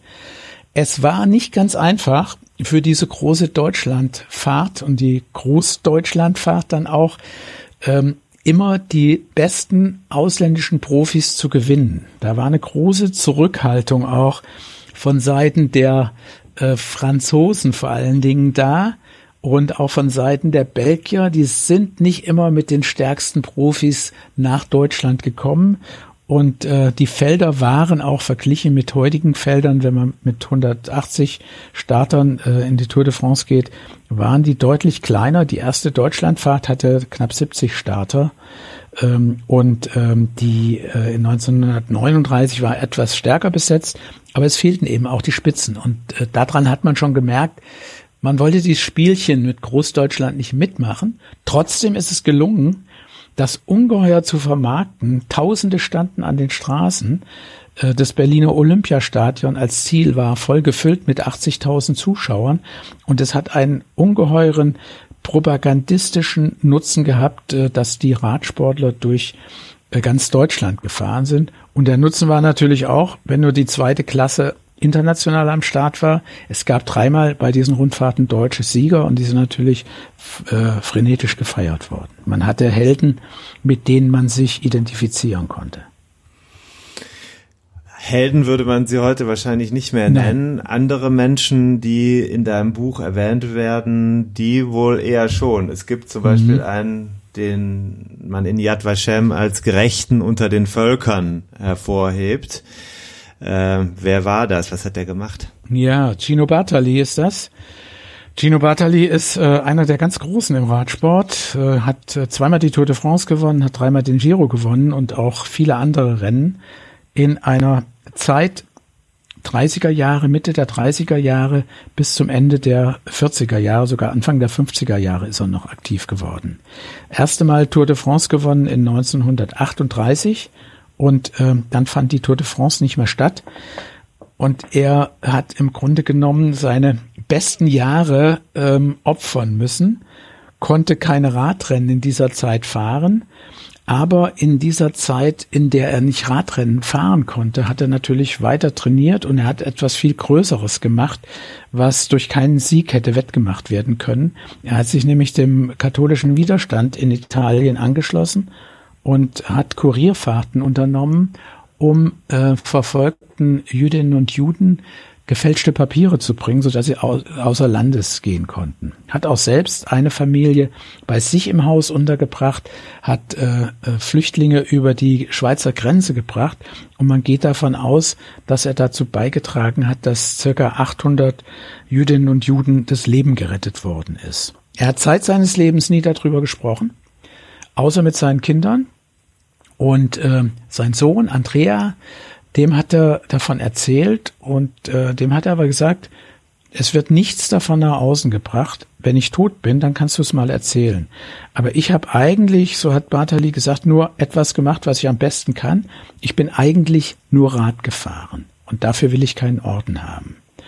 Aber dann ist eben nach äh, seinem Tod ähm, ist die Geschichte auch in die Öffentlichkeit gekommen durch seinen Sohn. Und viele Menschen haben sich für ihn eingesetzt, dass er geehrt wird äh, in der Gedenkstätte äh, Yad Vashem. Und dann ist ein Baum in der Allee der Gerechten gepflanzt worden. Und vor einigen Jahren ist auch eine Touretappe in ähm, äh, Israel, in Jerusalem gestartet worden. Und die ist zu seinen Ehren dort auch ähm, gestartet worden. Mhm.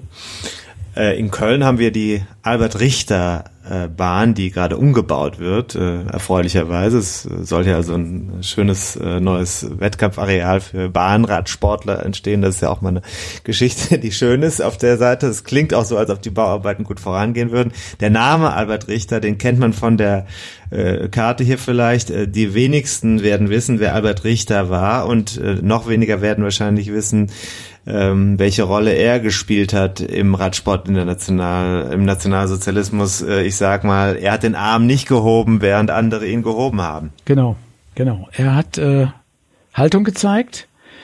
Ähm, er hat sich auch äh, geäußert gegen die Nationalsozialisten.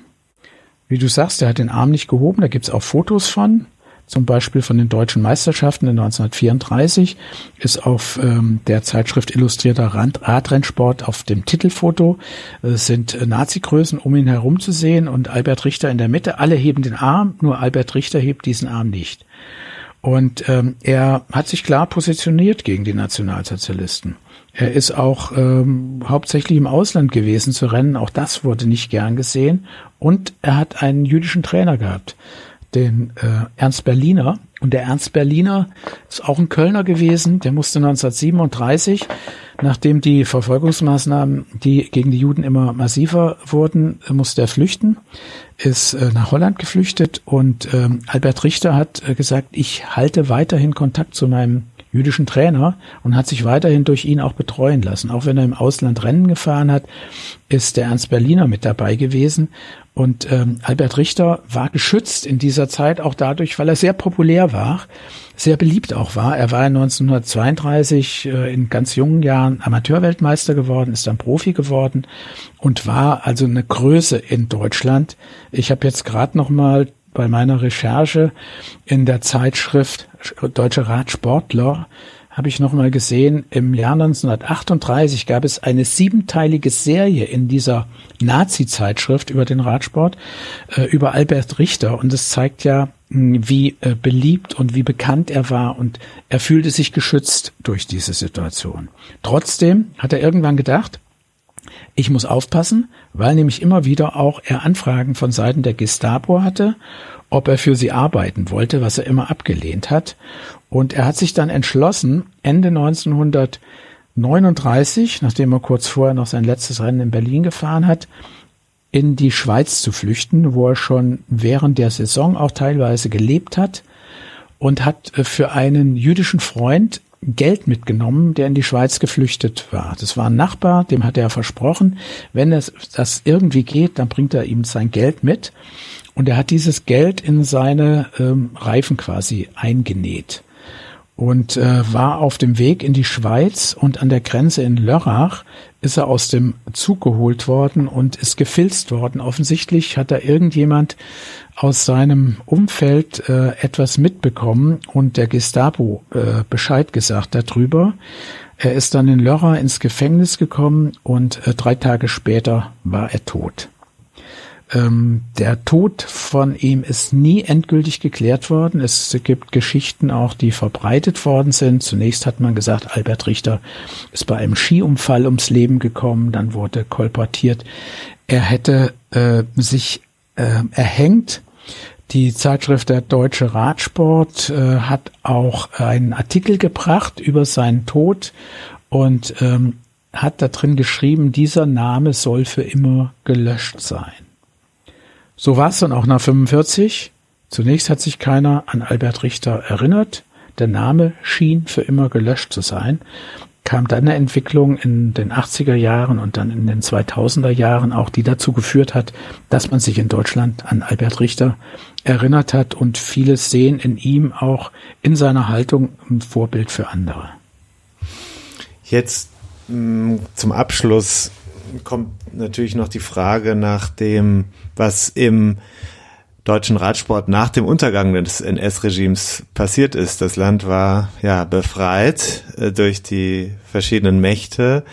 Wir wissen aus allen Teilen der Gesellschaft, äh, ja bis hin zum Bundeskanzler, der äh, diese Entwicklung auch gefördert hat, dass ja, Funktionsträger, die sich in der Bürokratie des Nationalsozialismus bewährt hatten, wieder auf Positionen saßen. Das waren nicht Einzelne, sondern das war ein Massenphänomen in der Gesellschaft. Ähm, Im Radsport war es wahrscheinlich ganz genauso, oder? Im, mh, im Radsport war es so, ganz genauso. Ähm, es sind wieder äh, Funktionsträger in Amt und Würden gekommen, die auch schon eine Rolle während der NS-Zeit hatten und die auch Parteigänger während der Nazizeit gewesen sind. Man wollte ja eine Abkehr vom politisierten Sport, so hat man es nach 45 gesagt, hin zu einem unpolitischen Sport. Da war immer noch die These, wir Sportler, wir sind ja vereinnahmt worden von der Politik der Nationalsozialisten. Stimmt zwar heute nicht, weiß man, aber Diese These gab es in den 50er Jahren noch. Und deswegen hat man gesagt, weil wir unpolitisch sind, können auch alle wieder in Amt und Würden kommen.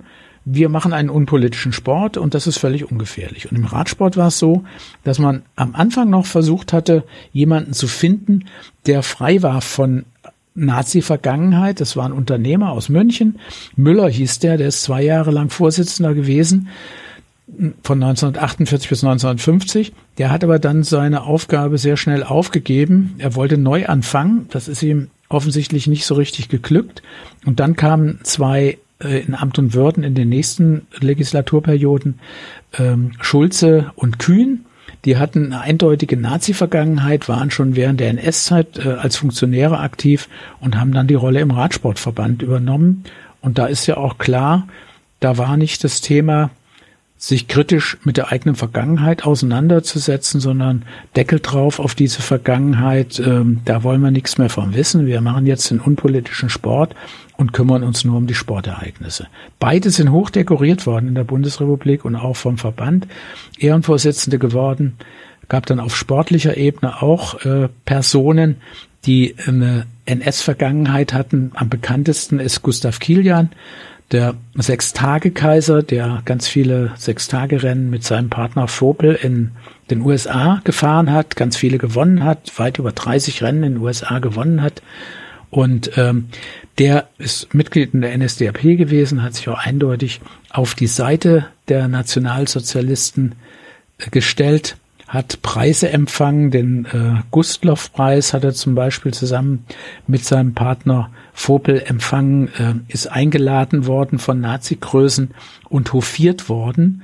Und dieser äh, Gustav Kilian hat dann nach 45 nicht nur seine eigene Radsportkarriere fortgesetzt, sondern ist dann auch Bundestrainer geworden, der Bahnradfahrer. Daher ist er auch vielen noch bekannt in den 60er und 70er Jahren. Bis 1977 war er Bundestrainer. Seine Schützlinge haben viele Medaillen geholt bei Weltmeisterschaften, bei Olympischen Spielen. Ähm, seine Vergangenheit ist nie thematisiert worden und äh, auch äh, ich äh, habe ein Buch auch von ihm, was er selbst geschrieben hat über seine Zeit in den 80er Jahren. Da liest man noch raus, wie naiv er auch gegenüber seiner eigenen Rolle in der NS-Zeit auftritt und wie er die sieht offensichtlich diese Naivität haben andere auch so gesehen, haben ihn auch äh, eben als vorbildlichen Sportler, vorbildlichen Trainer gesehen. Er ist hoch dekoriert worden mit dem Bundesverdienstkreuz in der höchsten Kategorie. Er ist äh, in der Hall of Fame präsent als vorbildlicher Sportler und das ähm, trotz seiner NS-Vergangenheit. Und da sieht man eben diese Kontinuitäten aus der NS-Zeit gab es auf der Funktionärsebene und auch auf der äh, Sportlerebene. Da schließt sich der Kreis, denn die Kontinuität äh, gilt auch für das nicht darüber reden wollen. Äh, das kann man jetzt, glaube ich, so sagen, ohne presserechtlich äh, belangt zu werden. Ähm, also insofern ist das Buch, was du geschrieben hast, ein Anstoß und hoffentlich umso relevanter, um über die vergangenen Jahrzehnte oder das vergangene Jahrhundert noch einmal genauer nachzudenken und zu überlegen, welche Konsequenzen daraus zu ziehen sind, auch für die Zukunft. Genau. Und die Gegenwart natürlich. Ja. Die gibt's ja auch noch. Auf alle Fälle. Äh, ich würde mich Dank. freuen, wenn viele äh, das Buch lesen würden. Also die Resonanz ist bisher auch sehr positiv. Und äh, ich habe auch schon viele Rückmeldungen bekommen und hoffe, dass äh, das so ein Anstoß ist. Ich kann natürlich mit diesem Buch nicht die gesamte Geschichte der NS-Zeit aufarbeiten. Ich sehe es von meiner Seite aus auch als ein Anstoß für andere, an bestimmten Punkten einfach weiter zu forschen. Zum Beispiel ganz viel gibt es auf der regionalen und lokalen Ebene in den einzelnen Vereinen ähm, da ist ja schwierig ranzukommen von meiner Seite aus an die Vereinsarchive. Wo lässt sich noch etwas finden über die NS-Zeit?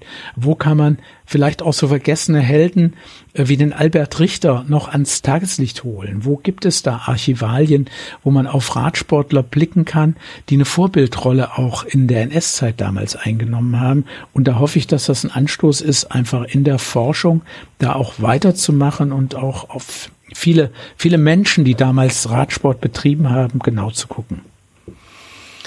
Wir hoffen es und es war sehr gut, dass du uns einen Einblick gegeben hast in diese Arbeit, die Studie und das Buch. Ich habe eben gesagt, bei Delius Glasing, das stimmt ja nicht ganz. Äh, Delius mhm. Glasing, die Werkstatt ist, ja. glaube ich, gehört zu Delius Glasing. Genau, die sind äh, damit verbunden. Ja. Genau, also mhm. Radsport im Nationalsozialismus ist der Titel. Untertitel ein fast vergessenes Kapitel der deutschen Sportgeschichte. Wir haben heute dafür sorgen wollen, dass es nicht vergessen äh, bleibt. Und ich danke dir recht herzlich für deine Ausführungen, Dieter. Sehr gerne.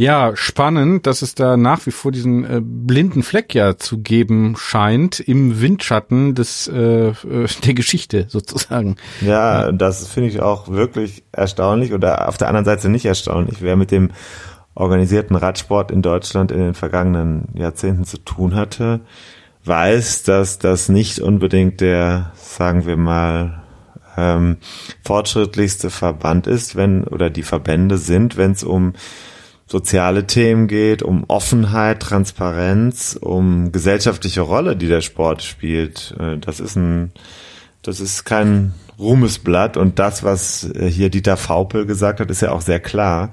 Äh, wir mhm. reden hier schon von einer Verhinderung und ähm, mhm. von einem Versuch, sich dieser Vergangenheit eben nicht zu stellen. Umso besser finde ich äh, nicht nur, dass das hier bei uns jetzt thematisiert ist. Also ich wollte jetzt uns nicht selber loben, sondern ich finde es gut, dass dieses Buch schon auch für Aufmerksamkeit sorgt und dass er so eine klare Sprache spricht. Ja, das ist jetzt zwar Wissenschaft, aber es ist gleichzeitig auch ein sehr klares Fazit. Und daraus kann ja was folgen. Und wirklich super mhm. interessant ist doch aus meiner Sicht, dass ähm, dass so wenig erforscht ist und gleichzeitig Sachen so klar sind. Ähm, das mhm. ist schon schon äh, schon faszinierend und dann wiederum zu dem, was ich vorher gesagt habe. Ich wollte jetzt nicht sagen, dass wir uns nicht mit der mit den mit den antidemokratischen Tendenzen äh, beschäftigen sollten, aber man kann ja schon mal genau hingucken, was passiert eigentlich und wer ja unterwirft sich gerade aus eigenem Wunsch einer gewissen Partei oder einer gewissen Ideologie. Und sind wir jetzt schon so weit, weiß ich jetzt nicht, äh, dass zum Beispiel Sportverbände äh, bereit sind für eine Machtübernahme durch Extremisten, das weiß ich jetzt nicht. Aber äh, die gesellschaftlichen Tendenzen zu beobachten, da hilft uns natürlich so ein Blick auf auch diesen einzelnen Sport und das, was, was damals passiert ist. Ne? Mhm. Mhm. Nochmal Thema AfD-Verbotsverfahren hat man bei der NPD auch gesagt, ne, äh, Verbotsverfahren bringt nix. Ähm, spielt jetzt die NPD noch eine große Rolle? Weiß ich nicht. Ja, das ist, das ist natürlich, äh, also der, ich sag mal so, aus den Köpfen raus kriegt man es mit einem Verbotsverfahren nicht, aber es ist ja vielleicht äh, mal ein Anfang, um äh, die de facto, den de facto Einfluss äh, zu begrenzen. Ne? Ja, das ist natürlich sehr schwierig. Ich bin da anderer Meinung. Ähm, ich halte ich weiß nicht, ich bin ja gar, gar ich bin, ich bin gar erstmal anderer Meinung. Meinung. Ich halte das jetzt erstmal für für falsch. Ich bin gar keiner Meinung unbedingt. Ich habe da eine andere Meinung zu, weil ich habe Ja, ich bin ja jetzt gar keiner ich Meinung. Aber ich habe eine andere Meinung als dieses Vor das nur mal so als Aspekt. Ich nehme das nur mal so als Aspekt das, oder als Argument. Ja, ich äh, möchte aber hier, wo wir schon mal da sind, äh, hm. aus dieser Geschichte kann man ja lernen, dass es sehr schwierig ist, es umzusetzen mhm. und äh, dass es juristisch sehr hohe äh, Hürden gibt und dass gleichzeitig die Diskussion oder die Debatte verengt wird auf diesen einen Aspekt und damit wird vieles nicht gelöst. Es geht ja schon um äh, Sachen, um Politik und äh, im Moment ist es, ich finde, ich, diesen kleinen Hinweis möchte ich mir erlauben, ohne hier als Extremistenfreund äh, abgestempelt zu werden. Hm. Es kann nicht sein, dass. Mal sehen. es kann nicht sein, aus meiner Sicht, dass ähm, politische Debatten vermieden werden und gleichzeitig so ein, so ein, so ein Showpolitik im demokratischen Raum stattfindet, also eine, eine unkooperative Form, sich gegenseitig mit Populismus zu brandmarken. Und zwar, da rede ich jetzt nicht von der AfD, sondern von allen aktuell tätigen Parteien in, wie heißt es, etablierten Parteien und äh, dann mhm. gleichzeitig also äh, Menschen offensichtlich das Gefühl haben, dass ähm, es kann weder eine Leitlinie noch eine Vorgabe noch in diesem System zufriedenstellende Opposition oder äh, Regierung gibt, die dazu führt, dass das System insgesamt zu besseren Ergebnissen kommt und die großen Fragen beantwortet. Rente, Sozialversicherung, Migration, was auch immer. Und das ist ja, da steckt ja schon was drin. Und ich glaube, in dieser aktuellen Debatte ist eben dieser Fluchtraum, äh, Diskussion AfD führt dazu, dass einfach sich ein Ballon immer weiter vergrößert von denen, die sagen, komm, ey, da ist doch eine Alternative. Und das ist schon ein anderer, ähm, ein ganz anderer Ausgangspunkt als der, den wir ähm, damals hatten. Ne? Das ist ja nun auch dir bekannt als mhm. Historiker. Ähm, mhm. wir, wir, reden hier schon auch über ein Versagen von Debatte und von politischer Kultur im Moment. Und vor allem mhm. auch, und wenn ich dann heute, wenn ich von mir selber ausgehe, so schlecht sieht's ja eigentlich gar nicht aus. Aber was schlecht aussieht, ist zum Beispiel unser unser, äh, unser Rentensystem. Und darüber reden wir überhaupt gar nicht. Also die Probleme werden immer größer, weil niemand bereit ist, äh, sich selber mal zu hinterfragen, mhm. was ist mhm. eigentlich, wo kommen denn jetzt die Sozialausgaben im Bundeshaushalt her? Die kommen mhm. nämlich aus dem Stützen des Rentensystems, das überhaupt nicht mehr haltbar ist. Und wenn man solche Probleme nicht politisch artikuliert, wird es in Zukunft dazu führen, dass Menschen enttäuscht und noch viel mehr enttäuscht sein werden davon, dass niemand davon geredet hat, dass diese Probleme Probleme aufkommen werden. Niemand war so ehrlich in der aktuellen demokratischen Politik zu sagen, dass das System so nicht mehr zu halten ist. Und das führt dazu, dass in wenigen Jahren die Menschen merken würden, es gibt noch tiefere Einschnitte. Keiner hat diese Debatte gewagt aus CDU, SPD, FDP und von den Grünen meinetwegen. Äh, die haben das alle nicht gewagt, das zu sagen. Und das führt zu einer sehr großen Enttäuschung. Diese Debatte ist sehr, sehr schlecht und sehr intransparent und es wird äh, Theater gespielt aus meiner Sicht. Und dann kommt die AfD zum Tragen. Das war jetzt ein sehr weiter Ausholer in einem Radsport-Podcast, aber das Thema dockt ja an. Also an dieser einen, an diesem einen Punkt kann ich dir festmachen, dass die Menschen auf Dauer enttäuscht werden davon, dass die Politik nicht in der Lage ist, die großen Probleme, nicht Herausforderungen, Probleme zu benennen und Lösungen anzubieten. Hm. Ja, ob das jetzt so der einzige Grund ist, manchmal äh, ist ja auch die Jetzt Frage, ein Grund, ist ein sehr wichtiger ja, Grund. Ja, ja, ja, äh, ja, ja, sehe ich auch so. Ich würde sagen, die äh, noch ein noch ein Aspekt, die äh, Leute wählen ja nicht äh, zum Beispiel AfD, obwohl sie wissen, dass die äh, zumindest in großen Teilen rechtsextrem ist, sondern äh, weil Also ja, das ja ist natürlich auch ein Problem. Ja, aber es ist eine Reflex, es ist ja auch eine Reflexhandlung äh, offensichtlich im in der in der Debatte, die stattfindet. Und dann äh, will ich behaupten wollen, dass also diese Unterstellung, dass die breite Mehrheit der Gesellschaft noch nicht sich artikuliert hat und ähm, da ist ja auch was Wahres dran, aber wofür artikuliert? Also erstmal äh, artikulieren sie sich ja für eine bestehende Ordnung, indem sie daran glauben, dass diese Ordnung eigentlich so ganz gut funktioniert, dass eine Demokratie immer Voraussetzung hat, dass Menschen sich engagieren müssen und dass man das nicht von, dass man das nicht von selbst bekommt, das ist kein Naturrecht, ist, ist auch klar. Ich meine, diese Debatte führen wir gerade. Aber ähm, es ist auch keine Überraschung, dass es in Deutschland sehr viel rechtsextremes Gedankengut gibt. Ja. Das ist auch schon seit langem erforscht. Ja. ja, ist ja auch schon länger. Genau. Ja, naja, auf jeden Fall spannend, dass wir das hier mal, hier mal ein historisches Thema hatten. Finde ich natürlich gut. Äh, interessant in der Tat, dass es diesen blinden Fleck gibt, nach wie vor wir bleiben wahrscheinlich mal dran auch und gucken, was so passiert, auch im Verlaufe, im Gefolge vielleicht dieses Buches. Ne?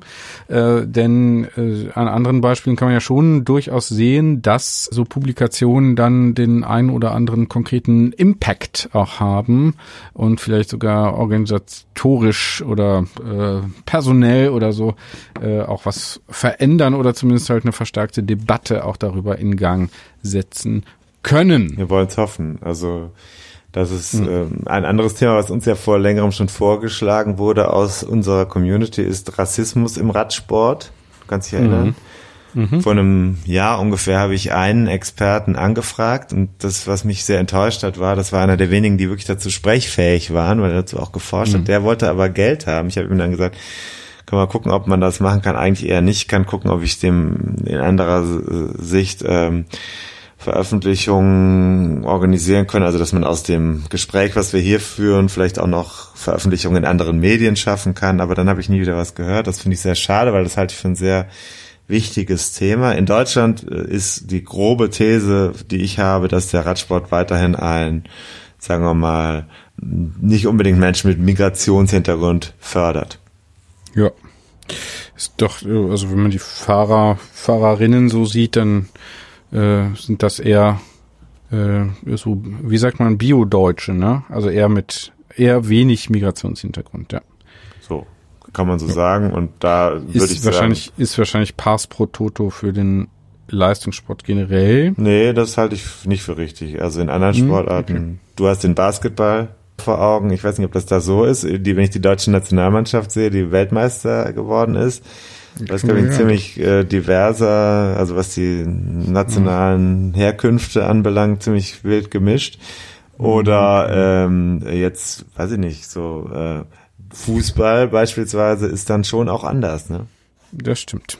Das stimmt, da macht es wahrscheinlich dann die Menge auch, ne? Äh, also der der Aktiven äh, erhöht wahrscheinlich äh, dann auch die die Diversität äh, rein statistisch. Ja, aber so ein Sport so hat ja auch eine soziale Aufgabe und da komme ich wieder zurück zu dem Aspekt, den der Radsport eben nicht hat. Ich finde, der Radsport findet als Anschluss für gesellschaftliche Aktivität, also es ist ja auch eine Integration von Menschen und das macht der Fußball eben schon. Ne? Das kannst du mhm. nicht vergessen, dass dieser Sport eine enorme Wichtigkeit für die Gesellschaft hat und äh, der Radsport findet in dieser Gesellschaft als Sport, der eine gesellschaftliche Rolle spielt, nicht statt. Gibt's nicht. Mhm. Existiert nicht. Müssen äh, wir uns das auch vorwerfen? Ja, ich denke, das müssen wir schon vor, uns vorwerfen. Sind wir zu wenig anschlussfähig auch für Menschen mit Migrationshintergrund, also ja, das, oder äh, generell anderen, äh, wie heißt es, Ways? Ja, aber nein, das müssen wir uns nicht vorwerfen, weil wir sind keine, wir sind kein EV, wir sind spielen kein, wir sind kein Verband und wir spielen keine gesellschaftliche Rolle. Also pff, sehe ich jetzt nicht so. Also mhm. wir, wir, sind, wir bilden ja nicht, wir haben keinen Anspruch, ähm, gesellschaftliche Rolle darzustellen. Hm. Ist halt die Frage, ob man die nicht auch hat, auch wenn man sie nicht für sich. Nein, aber wir sind ja keine, wir, wir haben ja, wir dienen ja nicht dem Gemeinwohl. Hm. Ja. Private Initiative, die halt äh, Egoisten. Äh, ja, kann man so sagen, die hier, hier ihre Midlife-Crisis ausleben. Zum Beispiel, zum Beispiel. Oder versuchen noch mit Händen und Füßen abzuwenden. Ne? Jetzt in meinem Fall. Wahrscheinlich aber auch zu spät. Aber dafür spanne ich dich ja dann zum Beispiel zum Babysitten ein. Mhm. Ich habe hier noch ein Shoutout, äh, jetzt ganz anderes Thema, harter mhm. Cut, äh, an äh, einen Hersteller wieder, den ich auch potenziell hier als Sponsoren äh, sehen würde. Raus, ja. Mhm. ja, naja, das nehme ich mir schon. Du machst ja immer private raus. Initiativen und es, aber leider, es folgt halt nichts. Ich würde gerne mal die Kohle sehen. Ja, ich krieg ja auch nichts dafür. Äh, in dem Fall allerdings äh, schwedischer Hersteller Sieger. Ich habe den schon mal ja, erwähnt, die Jacke.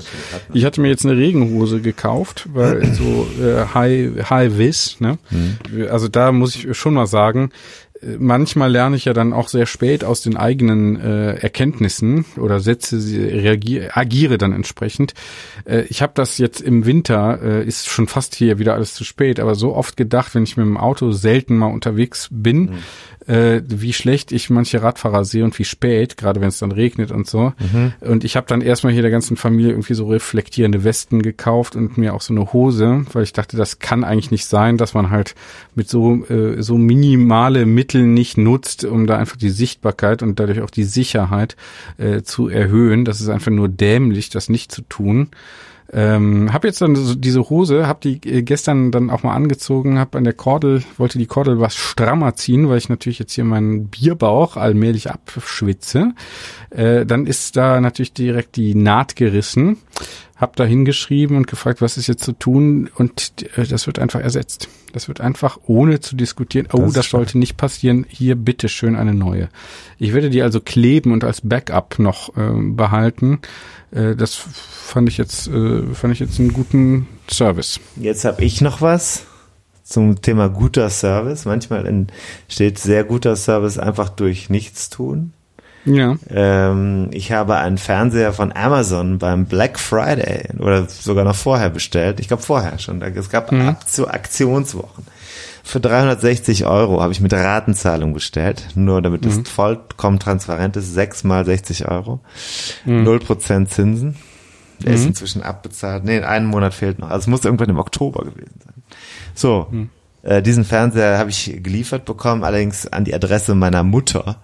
Ich habe ihn äh, im Dezember dann das erste Mal abgeholt und an das Netz gehängt und oder hängt man ja gar nicht, es ist nur der Strom, aber äh, Mhm. ist im WLAN. So. Dann habe ich gedacht, warum klingt denn der Ton so komisch, so komisch, ja, äh, so blechern.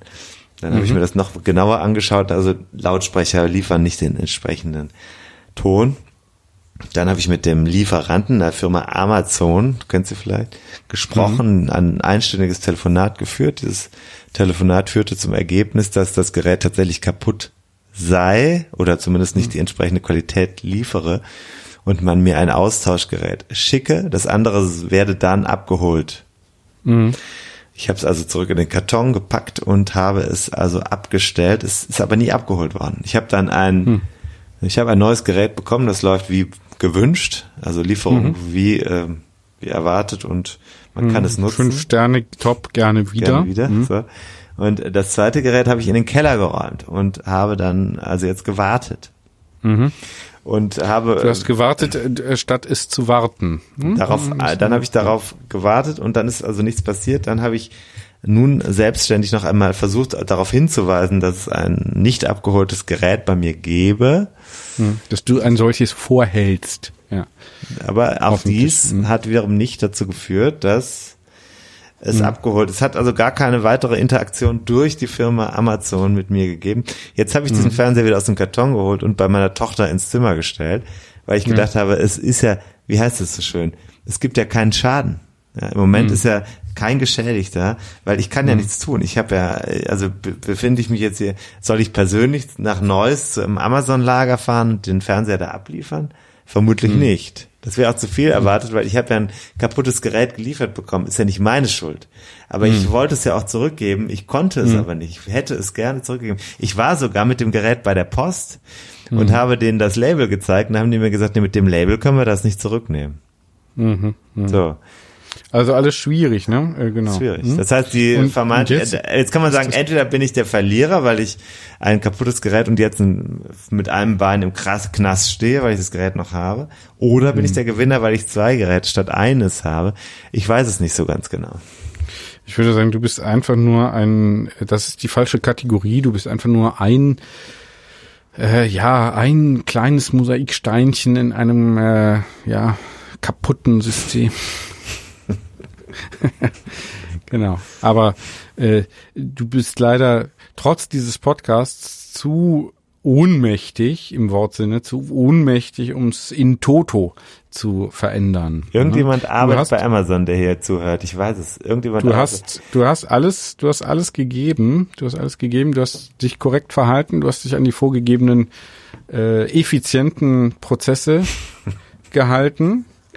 Ähm, ich nehme an, es ist einfach günstiger, dir den Schrott dazulassen, als den Schrott selber zu entsorgen und für die Logistik noch aufzukommen, Ja. den man dann wahrscheinlich als Retoure noch negativ in der Bilanz irgendwo in irgendeinem Report stehen hat. Hm. Insofern äh, kann Farin jetzt selber gucken, wie er den Elektroschrott los wird. Naja gut, K1 hat sich ja gefreut. Äh, Da habe ich gesagt, wie ist der Ton? Äh, Ja, ist doch ganz gut.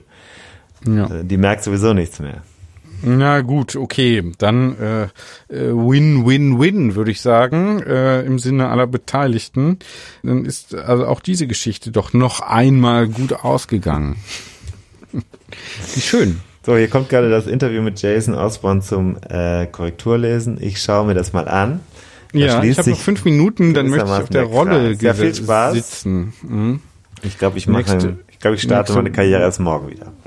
Nächste Workout-Session ruft. Ich habe allerdings das Gefühl, dass ich so langsam wirklich auch krank werde. Aber Natürlich. Natürlich, aber noch, ich denke da von Tag zu Tag und versuche das einfach hier mir aus den Beinen, aus dem System herauszufahren oder auch hinauszufahren, je nach Perspektive. Und Tschüss. da möchte ich dich mit entlassen, mit dieser Frage. Äh, vielleicht in deinem Kopf und auch alle Hörer Wir sehen uns am Freitag. und auch Hörerinnen. Also Freitag im Ride. Vergesst das nicht. Freitag Ride. 17 Sollen wir den Link mal in die. Show Notes machen? Machen wir. Fri- Fried, Fri ein Fried Ciao. ist es vielleicht. Ne? Ciao.